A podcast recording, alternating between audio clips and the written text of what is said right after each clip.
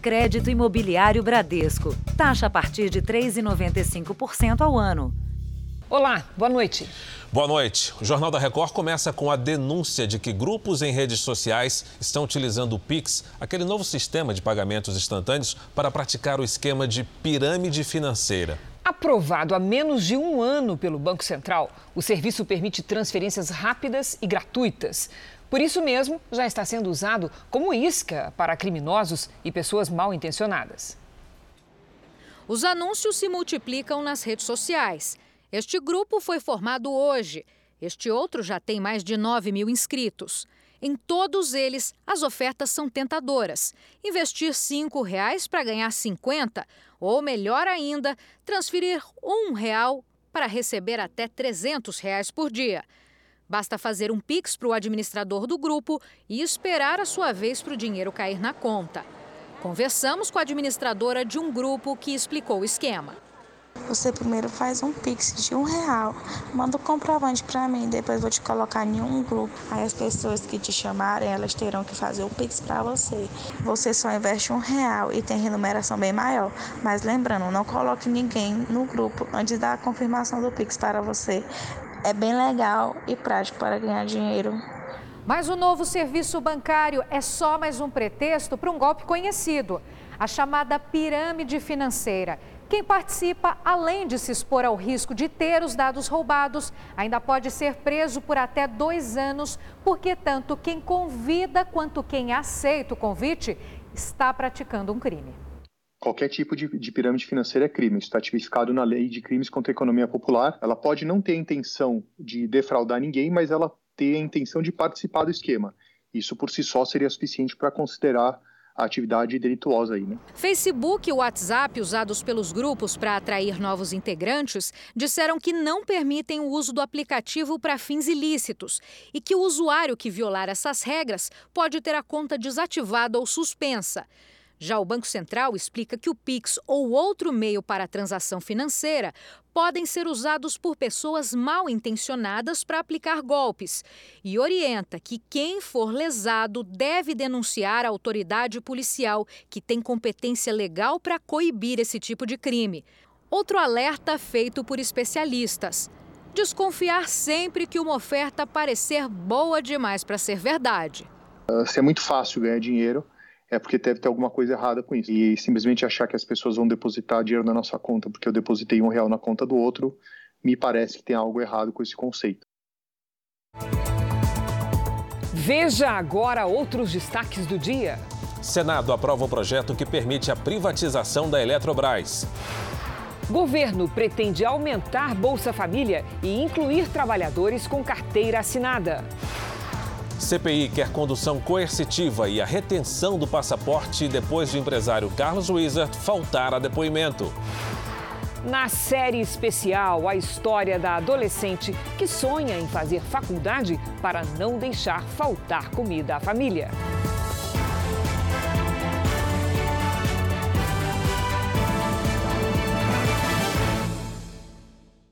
Oferecimento Bradesco. Experimente o futuro hoje.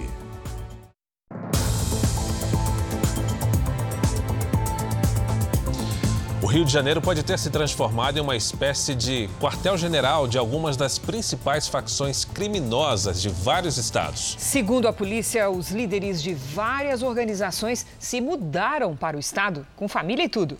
Os homens que aparecem ostentando armas em um baile funk são líderes de uma facção criminosa do Ceará. O que está à frente do vídeo está foragido. O do lado morreu em um confronto com a polícia. Em outro vídeo aparecem granadas, pistolas e pelo menos cinco fuzis. Pelas investigações, eles estavam em uma comunidade de São Gonçalo, na região metropolitana do Rio. Um movimento de fuga que tem sido frequente desde o início do ano. Eles vêm no sentido de continuar atuando na chefia e na liderança do tráfico do estado de origem. É, eles não têm nenhum tipo de influência no tráfico local. Em seis meses de investigações, a Polícia do Rio mapeou lideranças do tráfico de drogas de oito estados: Amazonas, Pará, Bahia, Alagoas, Sergipe, Ceará Rio Grande do Norte e Minas Gerais. São traficantes que se escondem nos complexos da Maré, do Alemão e na Rocinha, comunidades controladas pela principal facção criminosa do Rio. A polícia já identificou pelo menos 100 traficantes de outros estados escondidos aqui, nas comunidades do Rio de Janeiro. A maioria deles veio para cá com as famílias, que também estão sendo monitoradas. Um trabalho conjunto com o Serviço de Inteligência do Amazonas também apura se a ordem para os ataques em sete cidades do estado no início do mês teria partido daqui. Nos três dias de violência, vários ônibus, um carro da polícia e até uma ambulância foram queimados em municípios do interior e na capital Manaus. A Secretaria de Administração Penitenciária já identificou pelo menos sete líderes de organizações criminosas de outros estados que cumprem pena no Rio de Janeiro. Para a polícia, o chamado turismo do crime é incentivado pelo poder bélico dos traficantes daqui e pela geografia das comunidades do Rio. A gente tem operações aí que, às vezes, para a gente percorrer 100, 200 metros, a gente leva mais de duas horas. Tamanha resistência por parte do tráfico. É, isso, por si só, já traz na, na consciência do traficante uma sensação de segurança. Você tem visto no noticiário que a conta de luz, que já está alta, vai ficar ainda mais cara nas próximas semanas. Então é hora de ficar de olho nos vilões da casa, ou seja, aqueles aparelhos que puxam mais energia. Elaine já nem sabe mais o que fazer. Mesmo poupando energia, a conta duplicou. Tento diminuir no banho, uso a máquina de lavar uma vez na semana, né? Banho é regular aqui em casa, não passo roupa. E prepare-se para pagar ainda mais, Elaine. Agora em junho passou a valer a bandeira vermelha no patamar 2, o mais alto. Significa que, comparado com o mês de maio, a conta vai ficar R$ 2,08 mais cara a cada 100 kWh gastos. Se poupar energia já era preciso, agora então nem se fala, né? A começar pelo principal vilão que a gente tem dentro de casa, que é o chuveiro elétrico. Ele pode gastar até R$ reais por hora. A dica para economizar é tomar banhos mais curtos no horário do dia em que está mais calor. E, se possível, substituir o chuveiro elétrico pelo eletrônico. É preciso também ficar de olho no ar-condicionado, que pode gastar até um real por hora que passa ligado. E na geladeira, se não estiver em dia, pode provocar um gasto de 200 reais por mês. Secador de cabelo também puxa muita energia. E o forno elétrico está na lista dos itens mais gastadores. Por incrível que pareça, o desperdício é o vilão. A conscientização do consumo é o que faz toda a diferença. Antônia diminuiu tudo ao máximo. Televisão agora só assiste com a luz da sala apagada. E ainda assim, se preocupa com a conta que vai receber no mês que vem. Um coração na mão, o coração saindo pela boca, porque eu já estou nessa expectativa quanto que vai vir, se eu vou ter condições de pagar. Eu vou ter que negociar com eles para dividir, para parcelar. No podcast JR 15 Minutos com Celso Freitas, você vai ouvir uma conversa sobre como deve ficar a conta de luz nos próximos meses. Ouça no r7.com, no Play Plus e nos aplicativos de podcast. Uma pesquisa mostra que, mesmo com a pandemia, o setor da construção civil está aquecido. Só no primeiro trimestre deste ano foram 130 mil novos empregos. O Jorge terminou a faculdade no fim do ano e, desde maio, é o auxiliar de engenharia civil da obra. Quando chegou a pandemia, eu fiquei com medo ao me formar, não estava encontrando no começo, mas logo surgiu a oportunidade e uma gratidão enorme por poder estar trabalhando. O Silvio é um pedreiro experiente. Aceitou uma outra proposta. Faz três semanas que começou a nova empreitada. A gente olha e fala, pô, tem tanta gente aí passando dificuldade, né, mano? E eu, como trabalho na construção civil, sempre tem serviço, sempre tem trabalho, nunca falta. O que acontece por aqui não é nenhum caso isolado, não. Mesmo durante a pandemia, a construção civil é uma das atividades que não pararam um dia sequer por causa da crise do coronavírus. O resultado disso, manutenção de empregos e o que é melhor, contratações. A Associação Brasileira de Incorporadoras Imobiliárias mostra que no primeiro trimestre deste ano, a construção abriu 134 mil vagas. Nós tivemos uma média aí em torno de 250% a 300% a mais de contratação. O volume aumentou bastante né, de obra, bastante trabalho.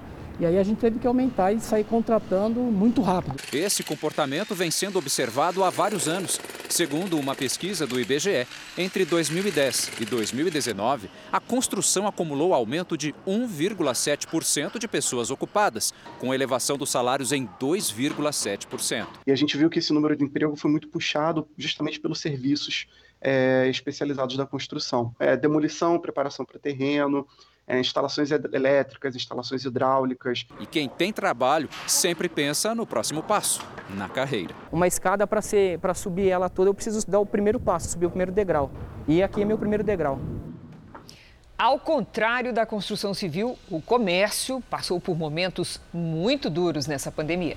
Mas agora a confiança dos empresários do setor subiu. Sinal de otimismo mais recente veio logo após o Dia dos Namorados.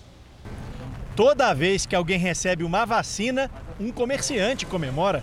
Mas vamos com calma, um passo de cada vez. Quer gastar, mas não dá ainda não. A gerente dessa loja no Braz, em São Paulo, põe a esperança na vacinação. A vida em geral ela vai voltar assim que as pessoas se sentirem mais seguras e protegidas e a vacinação é parte disso. Um levantamento da Confederação Nacional do Comércio mostra que o Dia dos Namorados deu um empurrãozinho de 30% nas vendas em relação ao Dia dos Namorados de 2020, um ânimo aos comerciantes. O índice de confiança do empresário do comércio cresceu 12,2% em relação a maio, o primeiro avanço do ano de 2021 após cinco meses de quedas. As expectativas estão mais altas, a avaliação em relação à economia está melhor e as intenções de investimentos também estão maiores. Mas o medo da inflação ainda impede que lugares como esse voltem a encher como antes da pandemia. De acordo com a pesquisa, os itens mais vendidos são aqueles que usamos em casa: alimentos, medicamentos, móveis. Nada de extravagância. Se o futuro ainda é incerto, o consumidor prefere prevenir do que remediar. Tá tudo muito incerto. A gente não sabe como que vai ficar as coisas. Aí você vai ficar gastando, gastando. É só o básico mesmo. A gente tem que dar prioridade para as coisas mais necessárias, né? Pagar conta, alimentação, Ultimamente está sendo só isso. A Justiça suspendeu hoje a vacinação de adolescentes contra a Covid-19, que havia começado ontem em Betim, na região metropolitana de Belo Horizonte. A Prefeitura pode vir a pagar multa de 500 reais por dose aplicada. A vacinação seria nas escolas, mas a ordem da justiça chegou antes do portão abrir. Betim queria ser a primeira cidade do país a imunizar todos os adolescentes de 12 a 14 anos. Ontem, vários foram vacinados, mas hoje as famílias perderam a viagem. Eles estão perdendo muita coisa, muita coisa mesmo. E como é que você pega um menino do oitavo, nono ano para jogar para o primeiro ano? Eles não sabem quase nada. A decisão foi suspender a vacinação dos estudantes até a comprovação de que todos os grupos prioritários do Plano Nacional de Imunização contra a Covid e todos os maiores de 18 anos foram vacinados em Betim. Em caso de desobediência, a multa será de 500 reais por vacina aplicada. A prefeitura informou que recorreu da decisão e afirmou que se baseou numa nota do Ministério da Saúde, que permite a imunização simultânea dos grupos prioritários com os não previstos no Plano Nacional de Imunização.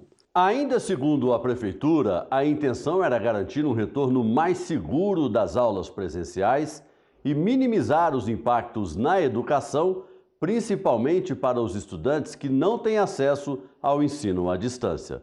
A Secretaria Municipal de Saúde alega também que tomou a decisão por entender que os adolescentes são vetores de transmissão do coronavírus. A justificativa foi criticada por infectologistas. Todos nós que saímos à rua e voltamos para casa somos vetores. A grande diferença é que quando se trata das pessoas de 12 a 14 anos, você tem um risco de transmissão mas um risco individual pequeno. A prefeitura não divulgou quantos adolescentes receberam a primeira dose, nem qual será a estratégia quando chegar a hora de aplicar a segunda.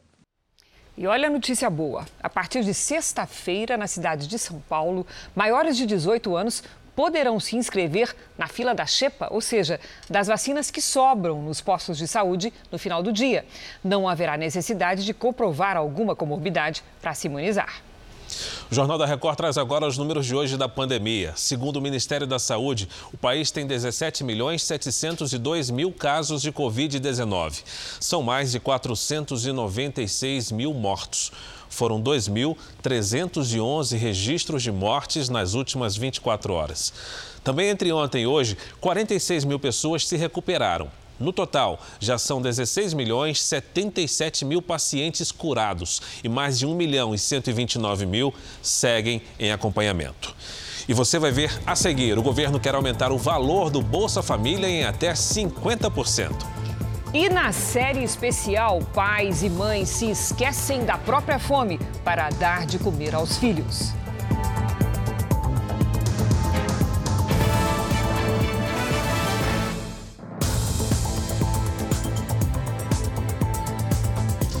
Em Brasília, o Senado aprovou o projeto que prepara a privatização da Eletrobras. Como houve mudanças em relação ao texto que havia sido votado pelos deputados, agora a MP volta para a Câmara. 42 votos a favor e 37 contrários. A medida provisória que permite a privatização da Eletrobras foi aprovada, mas o resultado mostra que os senadores estão divididos sobre o tema. A maior polêmica é sobre a instalação de usinas térmicas de energia em estados que hoje não têm acesso ao principal insumo, o gás, exigindo a construção de gasodutos. Senadores contra a medida provisória calculam que os investimentos necessários chegam a 200 bilhões de reais. E quem vai pagar é o consumidor, com uma tarifa mais cara de energia. Haverá majoração em pelo menos 10% sobre a tarifa de energia elétrica do consumidor residencial. Os brasileiros também serão atingidos pelo aumento do preço da energia elétrica para os consumidores industriais, pois esse custo será repassado ao preço dos produtos. O relator acredita no contrário. A conta de luz deve ficar mais barata e a instalação das usinas a gás vai afastar o risco de apagões. Essas térmicas buscam é, garantir justamente segurança energética, algo que nesse momento o Brasil é desafiado nesse aspecto busca é, evitar risco de apagão, para colocar bem no popular, para as pessoas entenderem o que significa é, o que nós estamos discutindo e votando no dia de hoje. Né? Busca evitar risco de apagão, vou repetir, evitar mais problemas. O texto foi modificado no Senado para incluir estados do Sudeste na contratação obrigatória de 6 mil megawatts de energia das termoelétricas a gás natural. Por isso, terá de voltar para nova análise na Câmara dos Deputados, que precisa aprovar o texto até a próxima terça-feira para a medida provisória não caducar. O presidente da Câmara, Arthur Lira, disse que vai convocar os deputados para analisar a proposta na próxima segunda-feira à tarde. O presidente Jair Bolsonaro disse hoje que o governo federal quer aumentar o valor do Bolsa Família em até 50%. O plano é que o reajuste aconteça até dezembro, depois da última parcela do auxílio emergencial. No início da manhã, o presidente comentou sobre a ampliação do Bolsa Família. Como o Jornal da Record já informou, a ideia do governo é prorrogar o auxílio emergencial por três meses e, após esse período, reforçar o principal programa social do país, com o aumento do valor do benefício. Está sendo negociado para aumentar aí 50% até dezembro. Presidente, obrigado. Porque houve uma inflação sim nos produtos. O alimento subiu no mundo todo e foi agravado pela pandemia do Fica em Casa. A mudança no Bolsa Família, em que mais de 15 milhões de famílias estão inseridas, é estudada pelos Ministérios da Economia e da Cidadania. O valor em torno de 300 reais não será fixo, de acordo com fontes que acompanham as negociações. Serão mantidos critérios para definir o benefício, como, por exemplo, o tamanho das famílias e a renda por pessoa. Uma das possibilidades é permitir que, mesmo com um emprego formal, carteira assinada, as famílias possam manter uma parte do benefício. É que hoje muitas pessoas evitam o registro profissional para não perder a ajuda do governo. E a ideia é estimular o crescimento social e econômico de quem está no Bolsa Família. A modificação já vai ocorrer no novo benefício de prestação continuada, que será sancionado na próxima semana. O BPC é pago a idosos carentes e pessoas com deficiência. Mesmo que consigam um emprego de até dois salários mínimos, os beneficiários terão um auxílio inclusão de 50% do BPC. Em caso de desemprego, o valor integral, um salário mínimo, voltará a ser pago. Nos bastidores, o problema para a mudança no Bolsa Família ainda é a falta de recursos no orçamento público. Por isso, o Ministério da Cidadania analisa o redesenho de vários programas sociais. Nesta quinta-feira, o presidente esteve no Rio de Janeiro. Ouviu dos empresários que pelo menos 6 mil empresas fecharam na pandemia. Jair Bolsonaro recebeu também reivindicações, como a aceleração da vacinação e manutenção do auxílio emergencial. A seguir, você vai ver o perigo dos falsos olheiros que se passam por treinadores de futebol para abusar de crianças. E na série especial no interior do Piauí, uma adolescente alimenta o sonho de ser arquiteta para garantir comida aos irmãos.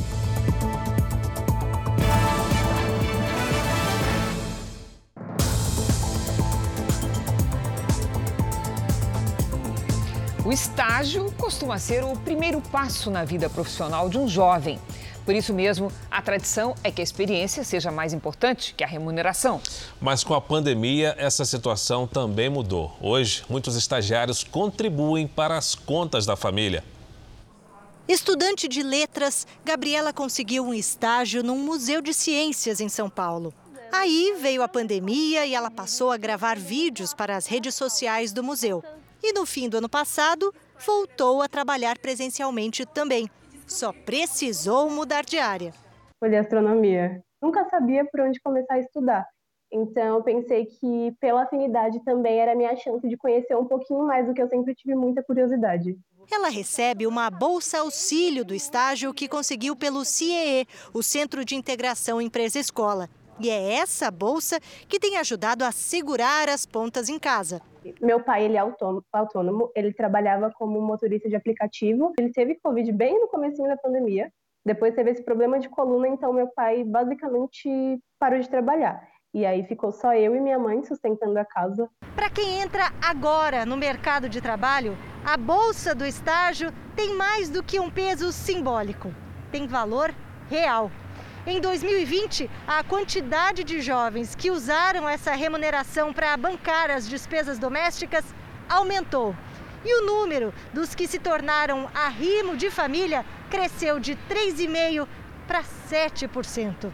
Era uma participação menor, ela já existia, mas a, a crise veio acentuar isso daí, a crise do Covid, é, porque os pais, os irmãos que ajudavam, perderam os empregos. Né? Ele explica que o número de vagas oferecidas para estágio também caiu no ano passado, de 220 mil para pouco mais da metade, 136 mil vagas. Nós vamos ter aí o segundo semestre com o processo de vacinação mais forte e aí é, deverá ocorrer mais contratações. Em algumas capitais, a vacinação contra a Covid-19 está paralisada por falta de doses. Hoje, em Salvador, só se vacinaram pessoas que precisavam tomar o reforço do imunizante. A primeira dose acabou na capital baiana e quem foi aos postos voltou para casa desapontado. 50 anos. Está na expectativa dessa imunização? Isso, estou na expectativa. Em Campo Grande, a vacinação está paralisada há cinco dias. Este drive-thru parou de receber a população no sábado. Na capital de Mato Grosso do Sul, falta vacina para a primeira e segunda doses. Jusileide é mãe da Betina, de nove meses. Já era para estar imunizada. Dá uma angústia, porque a gente fica naquela expectativa né, de tomar vacina e, e poder se sentir mais livre, né? poder ir num mercado mais tranquilo, ir num posto de saúde mais tranquilo, porque hoje a gente tem medo de ir até no posto de saúde procurar atendimento, né? Além da espera pela primeira dose, outras 6 mil pessoas aguardam para receber o reforço para completar a imunização. A expectativa é que a vacinação aqui em Campo Grande seja retomada amanhã, após a chegada de novas doses da Pfizer e da Coronavac, enviadas pelo Ministério da Saúde. Outras capitais também registram falta de doses para avançar com a campanha de imunização contra a Covid-19. Recife não tem Coronavac para a segunda dose. Curitiba paralisou a vacinação de pessoas sem comorbidades. Porto Alegre está sem Coronavac. 5 mil pessoas estão com a segunda dose atrasada na capital. Com a falta de leitos em UTIs, dezenas de cidades do interior de São Paulo endureceram as regras para o funcionamento de serviços. Com 94% dos leitos de UTI ocupados, de hoje até o próximo 1 de julho, Todas as atividades econômicas em São José do Rio Preto vão fechar das 6 da tarde às 6 da manhã. E o transporte coletivo vai funcionar apenas das 5 da manhã às 8 da noite. Catanduva está sem vagas nas UTIs. A prefeitura determinou que até o final do mês só pode sair nas ruas quem conseguir comprovar a necessidade. Transporte coletivo, ensino presencial, serviços públicos e comércio estão fechados. Atividades como supermercados só podem atender via serviços de entrega. Barretos também não tem leitos disponíveis. A partir de sábado, só serviços essenciais podem funcionar. As medidas vão até o dia 28 deste mês. Aqui em Araraquara, a Prefeitura também decidiu adotar o bloqueio total por pelo menos oito dias. É a segunda vez este ano que medidas mais rígidas são impostas. Outros 23 municípios vizinhos devem seguir as mesmas regras. No mês passado, 88 pacientes morreram na região à espera de transferência para a UTI. Os comerciantes que lidam há mais de um ano com o abre e fecha das atividades temem o impacto das novas medidas nos empregos e na saúde financeira da população. Frustrante desanimadora, porque é como se a gente nunca saísse desse ciclo, né? É como se começasse do zero tudo de novo.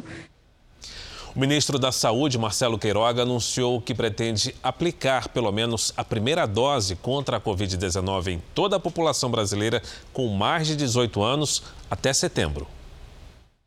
A meta era vacinar todos os adultos até dezembro, mas o ministro da Saúde garantiu que é possível antecipar o cronograma. Agora, em julho, nós conseguimos antecipar 7 milhões de doses da Pfizer, graças ao empenho pessoal do presidente da República. Então, vamos trabalhar forte, porque nós queremos que até o mês de setembro eh, tenhamos a população acima de 18 anos vacinadas com pelo menos eh, a primeira dose de vacinas. O Brasil recebeu hoje um novo lote com quase um milhão de doses da vacina da Pfizer. No total, são quase 2 milhões e meio de doses enviadas pela farmacêutica ao Brasil nesta semana. Até o fim do mês, a previsão é de que a Pfizer entregue 12 milhões de doses ao Ministério da Saúde. O contrato junto à farmacêutica prevê um total de 100 milhões de unidades até setembro e outros 100 milhões até dezembro, chegando a 200 milhões de doses. Em audiência na Câmara, a direção da Anvisa informou que a agência segue na tentativa de agilizar a aprovação de novas vacinas. Nós estamos no caminho da superação. O Brasil vem adotando todas as estratégias para a superação da pandemia, que a vacina é um dos meios dessa superação. Você acompanha agora no telão do Jornal da Record o andamento da imunização em todo o país, pois o Brasil bateu hoje um recorde no número de vacinações e passou a marca de 2 milhões de doses. Somadas as aplicações da primeira e segunda doses, foram 2 milhões 348 mil pessoas que receberam a vacina contra o coronavírus nas últimas 24 horas.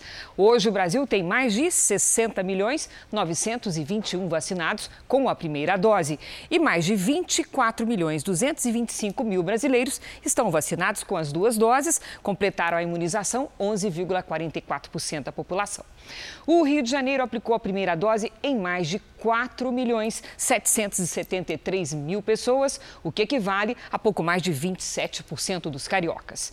Na Bahia, mais de 4 milhões 292 mil moradores foram vacinados, são mais de 28% dos baianos imunizados com a primeira dose. O Amazonas aplicou a primeira dose em 26,9% dos moradores do estado, totalizando 1 milhão e 97 mil pessoas.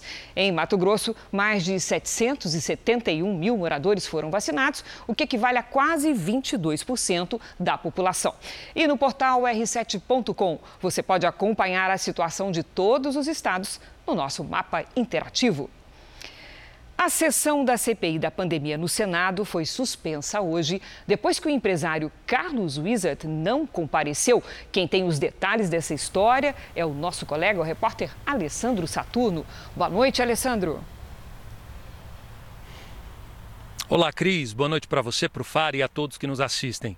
Carlos Wizard chegou a pedir para ser ouvido por videoconferência, alegando que estava nos Estados Unidos por motivo médico e só que essa solicitação dele foi rejeitada pelos parlamentares. Inclusive, o empresário ele conseguiu no Supremo Tribunal Federal um habeas corpus para ficar calado durante o depoimento à CPI. Agora a comissão quer a apreensão do passaporte do empresário e também a condução coercitiva dele para que ele possa prestar um novo depoimento. Bom, e a fala do auditor afastado do TCU, Alexandre Figueiredo, que teria elaborado um documento para desacreditar o número de mortes por Covid no Brasil, seria hoje, mas ela foi adiada para a semana que vem. Agora, a expectativa aqui em Brasília é para amanhã. Isso porque o relator da CPI, o senador Renan Calheiros, prometeu apresentar a lista de testemunhas que vão virar investigados. Entre esses nomes deve estar o do ministro da Saúde, Marcelo Queiroga. Cris Fara. Obrigada pelas informações, Alessandro. Na França, o uso de máscaras não é mais obrigatório em lugares abertos. A medida foi tomada porque quase a metade da população já recebeu pelo menos uma dose da vacina contra a Covid-19. Voltar a ver as expressões das pessoas foi um alívio para os franceses. O fim da obrigatoriedade das máscaras em espaços abertos só foi possível por causa do avanço da vacinação. Cerca de 45% da população adulta recebeu pelo menos uma dose. E foi usando máscara que muita gente comemorou a reabertura do principal parque de Paris depois de sete meses. Apesar da flexibilização, muita gente ainda optou pela máscara, mesmo nas ruas para uma maior proteção. Este estudante diz que vai continuar usando a máscara. O governo francês também antecipou o fim do toque de recolher para o próximo domingo, dez dias antes do previsto. Aqui em Portugal, o governo voltou a adotar restrições em algumas regiões por causa do avanço da variante indiana. Aqui na capital Lisboa, que concentra cerca de 70% dos novos casos, passa a ser proibido circular fora da região metropolitana durante os fins de semana. A medida também se aplica a outras regiões como Cascais. Portugal tenta acelerar as campanhas de vacinação. Até agora, 43% da população adulta tomou pelo menos uma dose do imunizante. No país do futebol, um perigo transforma o sonho de garotos em pesadelo. Um falso olheiro foi preso em São Paulo, suspeito de abusar de crianças. A polícia acredita que ele comete esse tipo de crime há 20 anos. Longe dos olhos dos pais das crianças, o homem aliciava menores entre 9 e 11 anos de idade. Os dois filhos desta mulher estão entre as vítimas. Mexeu muito com o sonho dos meus, do meus filhos. Ele chegava, mãe, eu vou, eu vou conseguir, eu vou ser um jogador de futebol famoso. Denivaldo Aparecido Prado foi preso ontem, depois de quatro meses de buscas. É uma dor que a gente não sabe explicar de verdade. Eu olhava para meus filhos, eu não sabia o, o que falar, como confortar meu filho. Segundo a polícia, o falso treinador de futebol agia sempre da mesma maneira. Ele se apresentava como olheiro e oferecia aula de graça para os meninos. Prometia uma carreira de sucesso em grandes times do país, caso as crianças fossem aprovadas num teste. É um tipo de treinamento, não. Ele só dizia que tinha que ir na casa dele para fazer os testes e ia é, dentro do carro, na casa dele.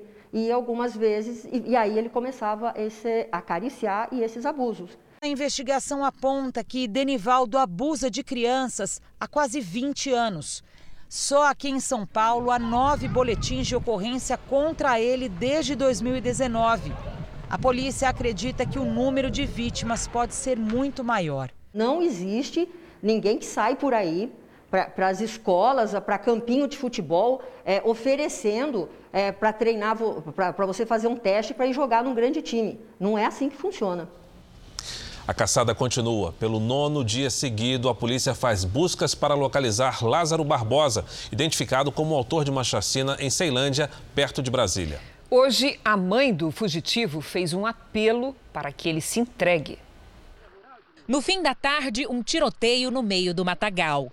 Helicópteros da Polícia Militar e dos bombeiros sobrevoavam baixo. A mãe de Lázaro pede para ele se entregar. Eu quero que você se entregue. Não vai ter jeito para tu. Não tem jeito. Então você se entrega e esclareça toda a verdade. Ninguém vai te matar, ninguém está querendo te matar. Apenas estamos querendo a verdade. Esse sargento da Polícia Militar participou das buscas por Lázaro em 2008, na cidade de Barra do Mendes, interior da Bahia. Na época, Lázaro tinha 19 anos e havia assassinado duas pessoas na cidade. Depois de cometer os crimes, conseguiu escapar e se esconder numa área de Caatinga. As buscas duraram 15 dias. Eu achei ajuda de três vaqueiros, um vaqueiro que era soldado e dois vaqueiros que era da comunidade. E rastreando o rastro dele, onde ele passou, onde ele entrou. Lázaro está foragido desde 2018, quando fugiu do presídio de Águas Lindas. Na semana passada, matou quatro pessoas de uma mesma família em Ceilândia e, desde então, consegue fugir das forças de segurança. Aqui em Goiás, as buscas já duram nove dias tempo em que Lázaro conseguiu se esconder no meio do mato e invadir chácaras que foram abandonadas pelos moradores para roubar comida. Estava todo revirado, parece que a, a pessoa que entrou aqui, que entrou aqui e saiu comendo tudo, né? 20 agentes da Força Nacional devem chegar ao distrito de Girassol, em Goiás, para reforçar as buscas por Lázaro. As baixas temperaturas marcaram a quinta-feira em boa parte do Brasil. O Rio de Janeiro teve a tarde mais fria do ano, com 21,3 graus. Como será que vai ser a última sexta-feira do outono? Vamos saber com a Lidiane Sayuri. Boa noite, Lid. Boa noite, Cris. Ainda mais fria, viu? Boa noite para você, Fara, para quem nos acompanha aí do outro lado. A massa de ar polar, ou seja, o núcleo do frio, está no sul, mas os ventos gelados sopram até o sudeste e parte do centro-oeste. O sul de Minas pode amanhecer com geada em algumas áreas e pode gear também na Serra Catarinense. No fim do dia, uma circulação de ventos aumenta as nuvens carregadas. No sábado, a chuva ganha força e há risco de alagamentos e deslizamentos no leste de Santa Catarina. Tempo firme no interior do país. No norte e no litoral do Nordeste, pancadas isoladas. E olha que imagem impressionante. Mais cedo, uma tromba d'água foi registrada no rio Tapajós, em Santarém, no oeste do Pará. O fenômeno se forma quando as nuvens estão mais baixas e se movimentam em, eh, em espiral, formando esse cone sobre a água. Em Curitiba, amanhã, máxima de 15 graus à tarde. Em Campo Grande faz até 25, em Maceió 26, 35 em Palmas e até 33 em Porto Velho. Em São Paulo, mínima de 14 e máxima de 18 graus à tarde. O Tempo Delivery de hoje começa com a participação do Isaac, da cidade de Maracanã, no Pará, Lidiane.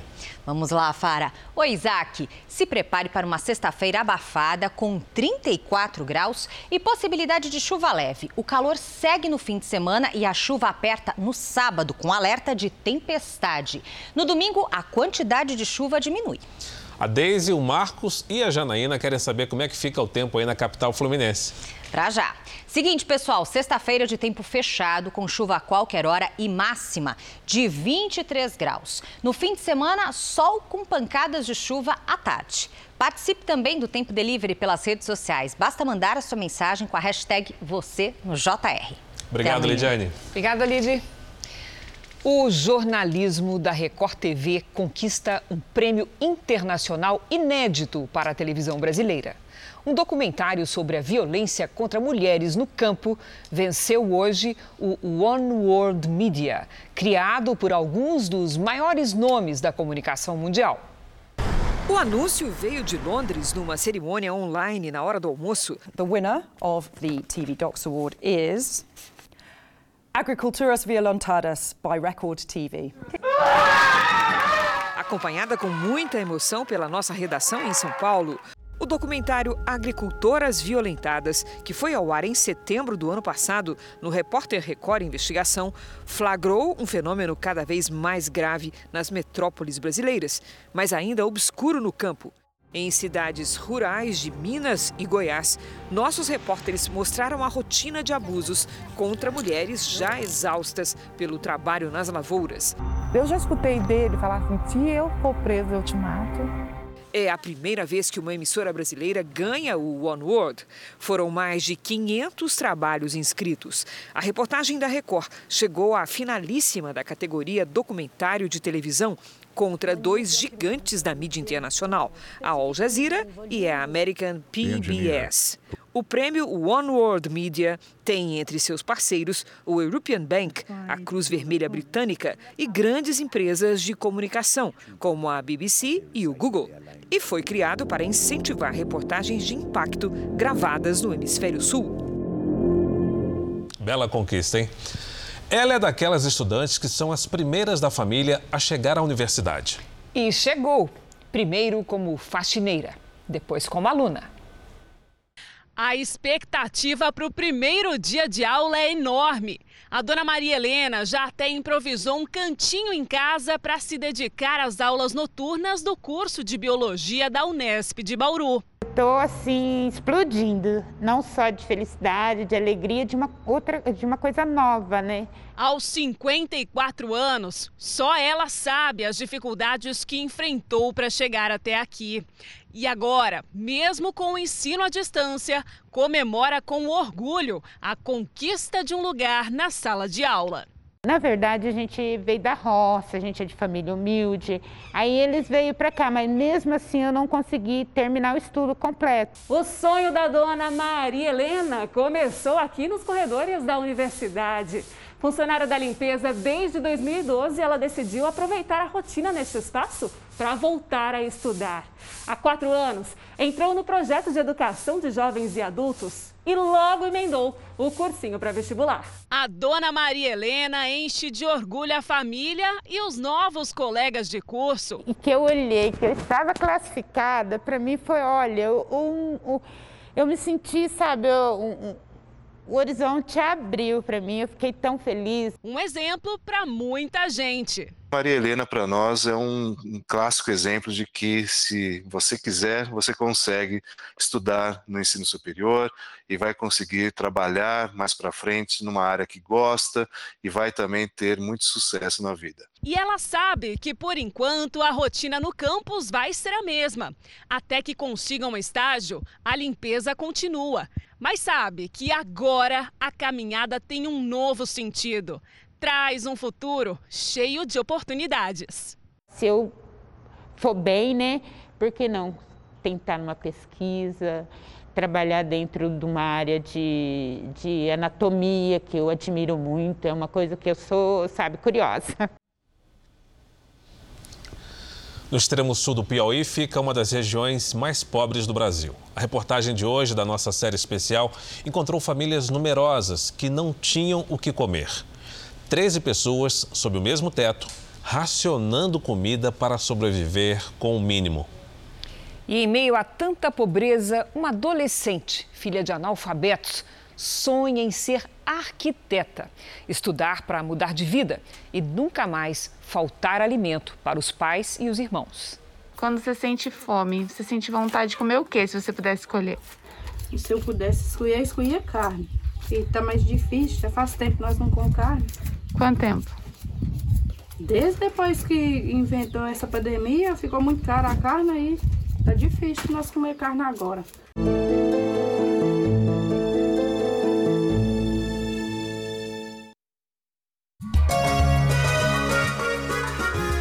A primeira impressão é de desenvolvimento.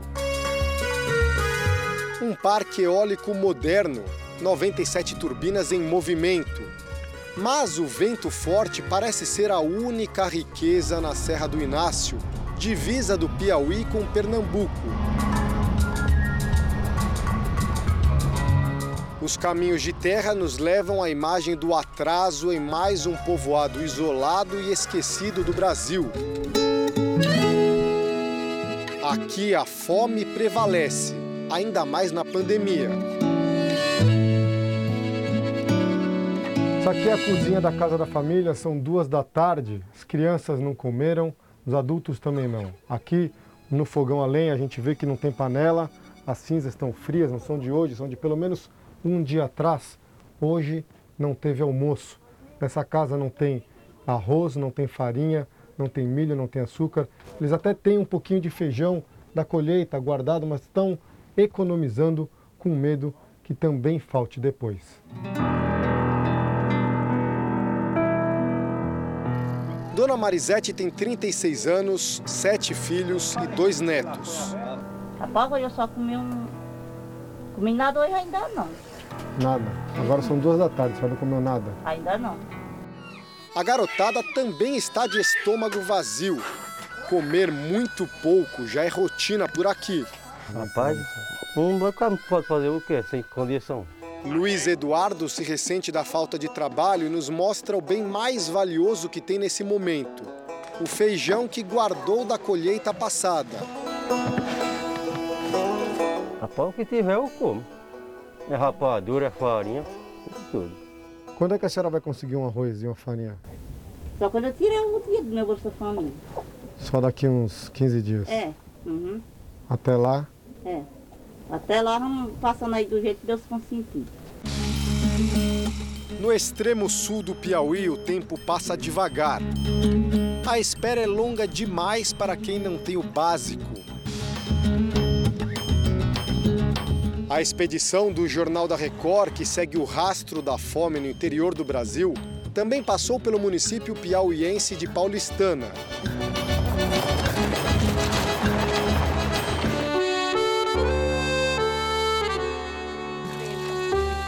As roupas são lavadas com água barrenta. A lenha substitui o gás, que ficou muito caro. As irmãs Vanderleia e Maria dos Remédios se ajudam na difícil missão de criar os filhos. Desde que a família acordou, ninguém comeu sequer um pedaço de pão. Agora é meio-dia e meia e eles estão começando a preparar o almoço. Nessa panela aqui tem um quilo de feijão, nessa aqui um quilo de arroz. Se a gente parar para pensar, isso é tudo que eles têm para alimentar 13 pessoas, sendo nove crianças e quatro adultos. E o que eles dizem é que não dá para esbanjar, comer só um pouquinho para tentar enganar o estômago. Qual que é a tua fome agora? Amor, eu tô com bastante fome. Bastante fome mesmo, porque eu já não tomou café, aí a fome aumenta, né? E eles pedem? A, de, de rabuja, a rabuja tá umas horas. Mas eu vou fazer o quê? Se eu não, se eu não posso dar.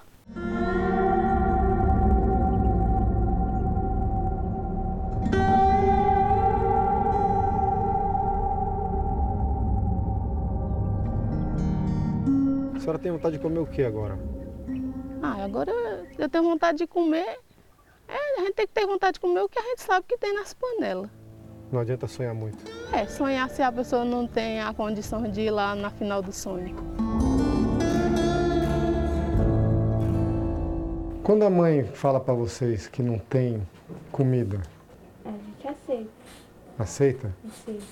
Por quê? Porque a gente sabe que nossos pais não têm condições, as condições da gente é muito pouca.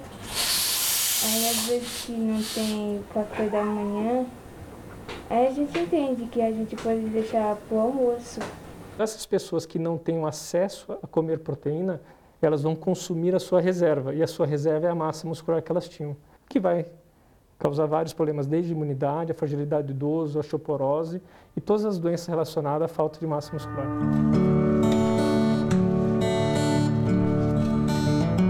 O almoço é servido. A abóbora, conseguida com o vizinho na última hora, incrementa o arroz e feijão. Ninguém quer muita conversa, só matar a fome. Enquanto as crianças comem aqui sentadas no chão, os adultos esperam e esperam por dois motivos. Um, porque não tem prato suficiente. Só depois que elas acabarem, eles vão lavar os pratos para aí poderem se servir. E também eles querem esperar para saber se as crianças vão pedir mais comida, vão pedir para repetir. Se eles forem comer agora, talvez falte um pouco mais para os filhos e sobrinhos. Por que você não vai repetir? Deixar para mamãe.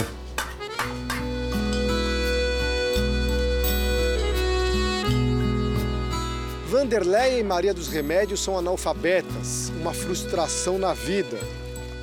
A esperança depende dos filhos. O que você quer fazer da vida?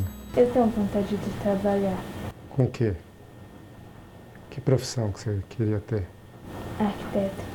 Quer ser arquiteta? Uhum. E você vai estudar para isso? Vou. Por que, que você tem vontade de ser arquiteta? Minha madrinha, ela mora com a patroa dela. Tipo, a patroa dela faz coisas interessantes que eu nunca tinha visto na minha vida. Eu falei pra madrinha que eu tinha vontade de ser arquiteta.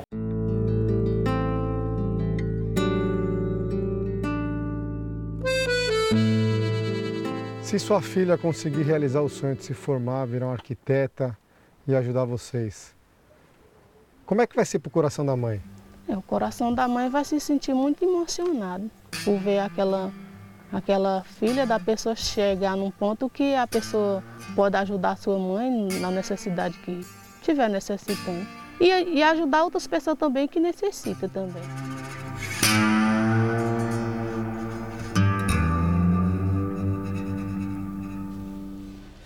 No Play Plus, você pode assistir a um episódio exclusivo da série. São histórias com outras famílias que também lutam para sobreviver à fome e à miséria durante a pandemia. E esta edição do Jornal da Record termina aqui. E à meia-noite e meia tem mais Jornal da Record. Fique agora com a novela Gênesis. A gente se vê amanhã. Até lá. Excelente noite para você.